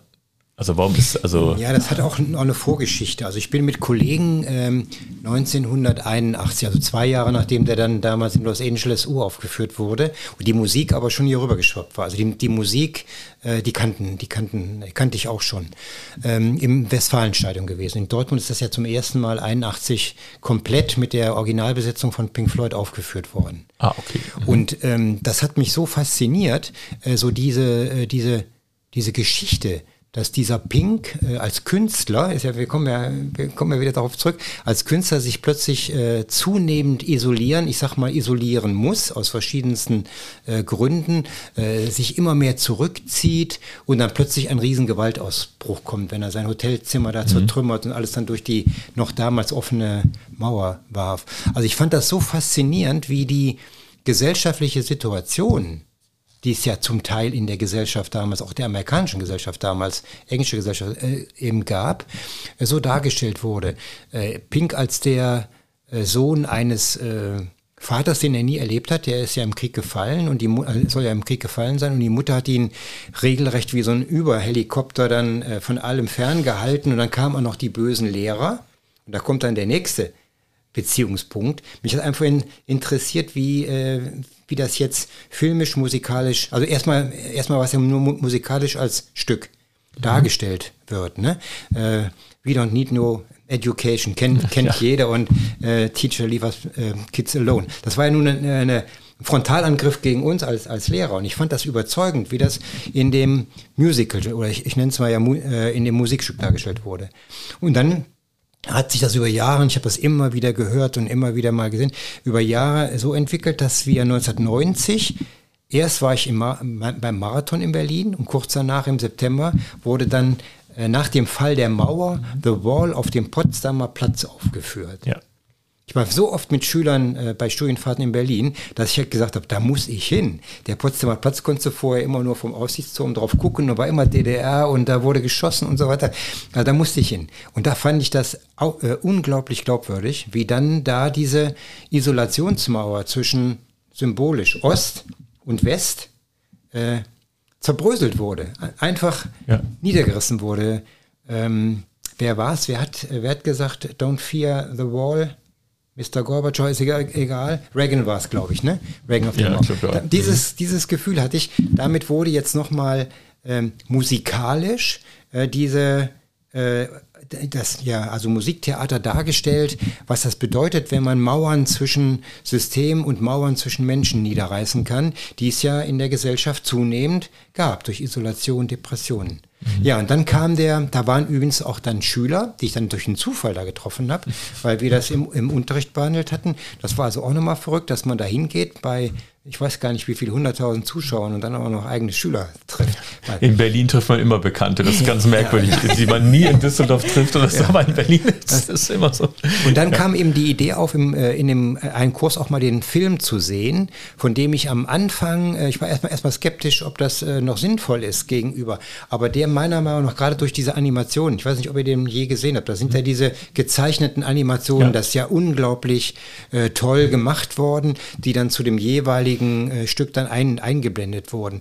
Also dieses, dieses Marschieren von diesen Hämmern, Hammer, die dann ja. im, im, im, Gleichschritt und so weiter äh, marschierten, so wie im Ostblock äh, marschiert wird. Das war also unglaublich. Und viele Schüler fanden das hochinteressant und sind über den Film dann erst zur Musik von Pink Floyd gekommen. Ne? Mhm. Und das ist jetzt nicht ein Lieblingsfilm, ich nur, also aber der Film, den ich äh, in Sequenzen im Unterricht oder auch so äh, am häufigsten gesehen habe. Und der ist eigentlich ja unheimlich anstrengend, weil er ja von der Erzählweise eigentlich gar kein Film ist, in Anführungszeichen. Also es ist jetzt nicht eine, eine Handlung, an dem man so, die, die, so vor sich hin plätschert, äh, der man folgen kann. Wobei du es eigentlich sehr gut beschrieben hast, worum es geht. Ähm, man muss schon sehr aufpassen, ne? weil es ist unglaublich bildgewaltig, ganz, ganz ja. wenig Dialoge, kaum Dialoge fast. Ne? Dann fand ich immer, oder sehr interessant, dass ja Pink wird ja gespielt von Bob Geldorf, mhm. der eigentlich Sänger ist, aber nicht singt in dem Film, weil es ja Pink Floyd Musik ist. Ähm, und da sind auch so Connections, die ja dann entstanden sind. Wahrscheinlich, ich weiß nicht, wie es entstanden ist, aber auf jeden Fall hat er da mitgespielt und dann kam ja hier diese ganze Zusammenarbeit später mit Live Aid und so. Äh, also das hat, also der Film hat halt viel bewirkt, ja. wollte ich damit nur sagen. Und bei mir beim Gucken, der ist so unglaublich assoziativ. Manche kritisieren vielleicht überladen, aber mich hat er total beeindruckt, da gibt es so Sequenzen, wenn Pink in, in einem Rückblick als Kind auf diesem Spielplatz da einen Vater sucht, ne, weil er immer bei einem spielenden Kind sich da bei dem, bei dessen Vater einhakt und dann weggeschickt wird und dann allein auf der Schaukel sitzt, immer nur beobachtet, wie andere Kinder von ihren Müttern und Vätern so geschaukelt werden und, und, und diese Isolation, die da halt dann ja. schon losging. Mhm. Ähm, das finde ich unheimlich beeindruckend und hätte ich auch gar nicht so gedacht, weil man dachte früher immer, es ist eigentlich ein großes Musikvideo ist es ja auch irgendwie, aber es ist wirklich unglaublich ergreifend. Ne? Also ich kann das auch ähm, sehr empfehlen. Man muss aber wirklich hingucken man kann nicht dabei texten oder dabei. Man muss auch vorbereitet, äh, ja. also in dem Fall äh, genau. hin, hingehen, das, das sehe ich genauso. Und ich halte es auch für einen Videoclip in, äh, in Filmlänge. So ja, ungefähr genau, kann man es, glaube ich, richtig beschreiben. Ja. ja. Aber es bleibt ein Videoclip. Aber die Schüler waren auch äh, unglaublich beeindruckt und zum Teil erschlagen. Das ist, du gehst ja erschlagen raus durch die Wucht der Bilder, die äh, im Prinzip das Problem darstellen wollen. Genau. Und das ist eben durch diese äh, Animation, diese eingeblendeten Animationen noch gewaltiger, noch gewaltiger ne? Ja, man wird richtig, äh, also zugeballert ja. mit, mit allem Möglichen und man muss auch die ganze Zeit interpretieren. Ne? Da wird ja nichts, äh, auch wenn er da, er ist ja im Endeffekt am Ende, ist er ja dieser Führer, diese Führerfigur, wo auch die Hammer da marschieren mhm. und er, mhm. es ist, er geht ja sehr auf den Nationalsozialismus, ja. auf die Schiene. Ähm, und im Irrenhaus und also das wird auch gruselig zum Teil. Also es sind einfach so wahnsinnige Bilder und das kann ich jedem ans Herz legen. Und ich habe mich ja die ganze Zeit gefragt, ah, warum ist das wohl dein Lieblingsfilm? Hast du diese Mauern, die du durchbrechen willst in allen möglichen Themen? Ne? Also ich äh, interpretiere auch alles jetzt gerade in dich rein. Ne? Ähm, also mit deinen ganzen Sachen, die du machst, bist, du bist ja nicht jemand, der Mauern baut, sondern der sie im Endeffekt einreißen will. Ne? Und dann habe ich ja auch hier die Stolpersteine über, also Steine, Mauer, das ist alles so, sind so Themen für dich irgendwie. Ne? Das, ja, das macht mich ein bisschen stolz, dass du, das, dass du mich so charakterisierst. Ich glaube, ja. Äh, vieles von dem stimmt. Ja, also so, ich meine, so genau kenne ich dich nicht, aber so was ich äh, von dir weiß, wird, so würde ich dich sehen, ja. Das beantwortet auch die Frage nach der Zukunft. Ich möchte auch weiterhin, soweit ich das kann, in vielen gesellschaftlichen Bereichen Antisemitismus, Fremdenhass und so weiter Mauern anreißen. ZuschauerInnen fragen. Bernd Dieter. Wir sind immer ein wenig in Kontakt mit unseren Hörern, Hörerinnen und lassen uns gerne mal Fragen schreiben, weil uns fällt nicht so viel ein. Möchtest du beginnen? Ja, also äh, ich habe eine Frage, das blitzte jetzt aber wirklich auch schon immer mal auf in unserem Gespräch. Also im Grunde ist die eigentlich schon beantwortet, aber ich stelle sie dir trotzdem nochmal. Die Vivi A hat gefragt, gehen Sie gerne ins Theater oder ins Musical? Wenn ja, was sind die Lieblingsstücke? Außer Mutter Courage. Also ich gehe gerne ins Musical. Das erste, das ich gesehen habe, begeistert war Hair. Mhm. Das war ja nun die Flower Power Zeit und das Flower Power, Power Musical überhaupt. Dann ähm, un, äh, unheimlich, äh, jetzt muss ich überlegen, Herr der Löwen, großartig. Dann äh, Cats gesehen in Bochum, natürlich meiner, meiner Studienzeit. Ähm, ja, ich habe also immer Musical gesehen und Theater natürlich mit den Schülern regelmäßig. Vor allem, weil ich dann mit dem Deutsch-Leistungskurslehrer mitgegangen bin oder so. Äh, von, von klassischen Stücken bis ganz modernen Stücken bin ich auch heute noch regelmäßiger Theatergänger. Und dann seid ihr Krefeld-Mönchengladbach gegangen? Krefeld-Mönchengladbach und Düsseldorf. Ah, okay. Ja. Und Bochum mit der alten, äh, alten Beziehung, die mhm. ich dann auch über Herrn Kolakowski hier hatte. Da in der Zeit bin ich viel mhm. in Bochum gewesen. Beate T. fragt, mit wem aus dem Kulturbereich, lebendig oder verstorben, würden Sie gerne einmal essen gehen? Das ist keine leichte Frage. Ähm, Es muss ja keine Frau sein, also gehe Nee. ich, gehe ich gerne mit Herrn Holzenthal essen. Herr Holzenthal ist für dich im Kulturbereich ansässig. Ja, im weitesten Bereich gehört für mich das Als Kabarettist auch jetzt Ja, ge- gehört, er ist für mich Künstler. Ja. Äh, Er ist für mich nicht nur Archivar, der unser, unser Gedächtnis bewahrt, sondern auch ein Mensch, mit dem es sich wirklich lohnt, essen zu gehen. Ja.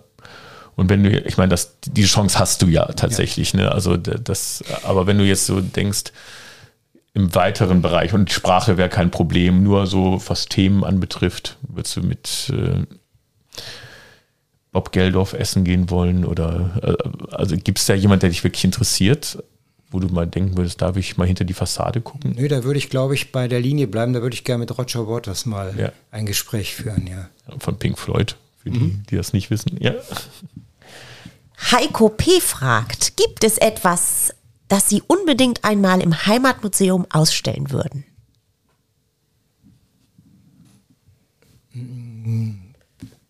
Ja, äh, ich habe ein wirklich viel beachtetes äh, Referat hier über die, habe ich eben schon mal angedeutet, Reformation in dieser Region vorgestellt und habe da äh, zwei Kelche ausgeliehen bekommen, äh, die der evangelischen Kirche, weil hier war ja alles vorrangig katholisch, der evangelischen Kirche schon in den, ich glaube 1898 in Willig einen Taufkelch und einen äh, weiteren äh, Trinkkelch Kelch fürs Abendmahl zur Verfügung gestellt wurde. Das durfte ich aber nur für das Referat mitnehmen. Und das würde ich gerne mal oben in einer Vitrine bei uns, wo, wo es bisher nur katholische Asservate gibt, würde ich ganz gerne eine Vitrine mit aufmachen, in der auch die evangelische Geschichte der Gemeinde und die jüdische Geschichte mit zum Beispiel Kippa oder so dann symbolisch dargestellt wird. Franziska H. fragt, das ist so ähnlich. Gibt es Planungen, dass mal historische Stadtführungen in Willig durchgeführt werden und dass das Heimatmuseum da mit eingebunden wird? Gibt es schon. Ich mache ich mach Stolpersteinführungen und Führungen über die drei jüdischen äh, Friedhöfe. Historisch noch nicht, das haben wir aber im Plan. Wir wollen mal überlegen, äh, wie wir das dezentral hinkriegen. Denn wir sind ja keine Stadt äh, mit einem echten Zentrum, sondern wir sind vier Stadtteile und die Führungen müssen dann stadtteilorientiert sein. In Anreit macht das schon der Bürgerverein hervorragend, aber für Nersen, Willig und Schiefbahn gibt das noch nicht. Das haben wir uns vorgenommen, aber das wird noch eine Zeit lang dauern, bis das soweit ist, dass wir es öffentlich anbieten können. Weil das gibt es ja oft, dass ein Schauspieler in historischen Kostümen und Fachwissen äh, diese Führung machen. Ja. Also das, sowas finde ich auch interessant. Ist halt die Frage, ob sich das hier tatsächlich äh, lohnen würde, aber warum nicht? Ne? Ja. Also ich finde, wenn ich irgendwo in Urlaub fahre und da gibt es sowas, bin ich immer gern dabei, um mir sowas auch anzugucken, ne? weil ich das einfach interessant finde, ne? wo ich bin. Ja, damit sind wir eigentlich mit den ZuschauerInnen Fragen auch schon durch. Ähm, wir sind auch schon in einer guten Länge für heute. Gibt es noch etwas, was du abschließend deiner Hörerschaft mitteilen möchtest? Eine Bitte oder ein Gruß oder Ja, ich komme ich komm nochmal auf die, äh, auf die Schlossfestspiele zurück. Also das ist einer der Wünsche, die ich äh, weiterhin habe. Ich bin ja immer noch im Vorstand tät, tätig, dass die Schlossfestspiele weitergehen. Dies Jahr werden sie bestimmt ein Erfolg äh, werden und auch zunehmend von jüngeren Menschen. Das ist mein Wunsch auch an meine ehemaligen Schüler, die jetzt so in, in, der Mitte 30, 40 Jahre alt sind, äh, dahin zu gehen und ihren Kindern das, äh, unser Theater näher zu bringen. Das wäre mir wirklich eine Herzensangelegenheit, die ich auch weiterhin äh, im Vorstand der Schlossfestspiel, des Schlossfestspielvereins mit äh, vertreten werde. Ja, das war wieder 47877 Post aus Willig. Heute die Folge 09, der Marathonmann. Vielen Dank, Bernd Dieter Röhrscheid, für deine Zeit. Ja, ich danke euch auch. War herrlich, danke. Dank dir, Reinhild. Ja, und danke an Sven. Wenn euch gefällt, was wir hier tun, dann abonniert uns doch auf allen sozialen Kanälen. YouTube, Twitter, Facebook, Instagram, wo auch immer. Abonniert den Podcast. Wir sind alle zwei Wochen für euch da und freuen uns auch auf das nächste Mal. Ich hoffe, der Kaffee ist ausgetrunken, der Kuchen hat geschmeckt. Bis dann. Tschüss, Bernd Dieter. Tschüss, macht's gut. Tschüss, Reini. Tschüss, Sven.